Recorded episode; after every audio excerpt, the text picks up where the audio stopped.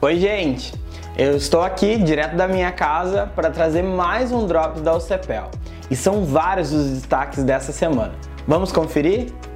A Universidade Católica deu início ao segundo semestre de 2020 nessa última segunda-feira, dia 27.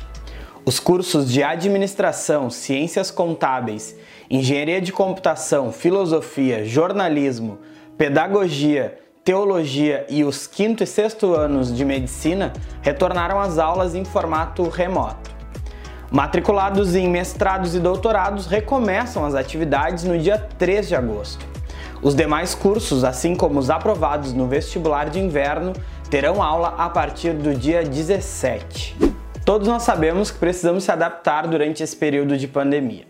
Uma das alternativas encontradas para a educação superior foi o ensino remoto que para alguns cursos da Católica deu muito certo. O direito é um deles. As atividades de sala de aula foram mediadas por tecnologia, contando com a aprovação dos professores e alunos. Já o contato com a comunidade foi mantido através da implantação de um número de WhatsApp destinado ao Serviço de Assistência Judiciária, o SAG. Assim, o fluxo de processos seguiu ativo. Confere aí alguns depoimentos dos estudantes da Católica.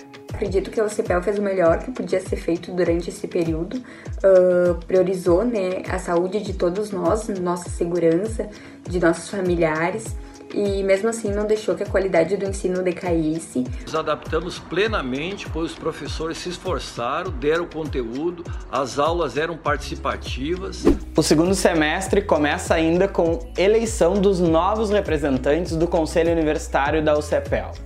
A votação ocorre no dia 6 de agosto, entre as 9 da manhã e as 8 da noite, de forma online pelo SAPU. Não deixe de participar e eleger o seu representante.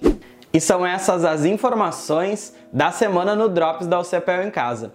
Segue com a gente acessando o site ucepel.edu.br e também nas redes sociais da Católica.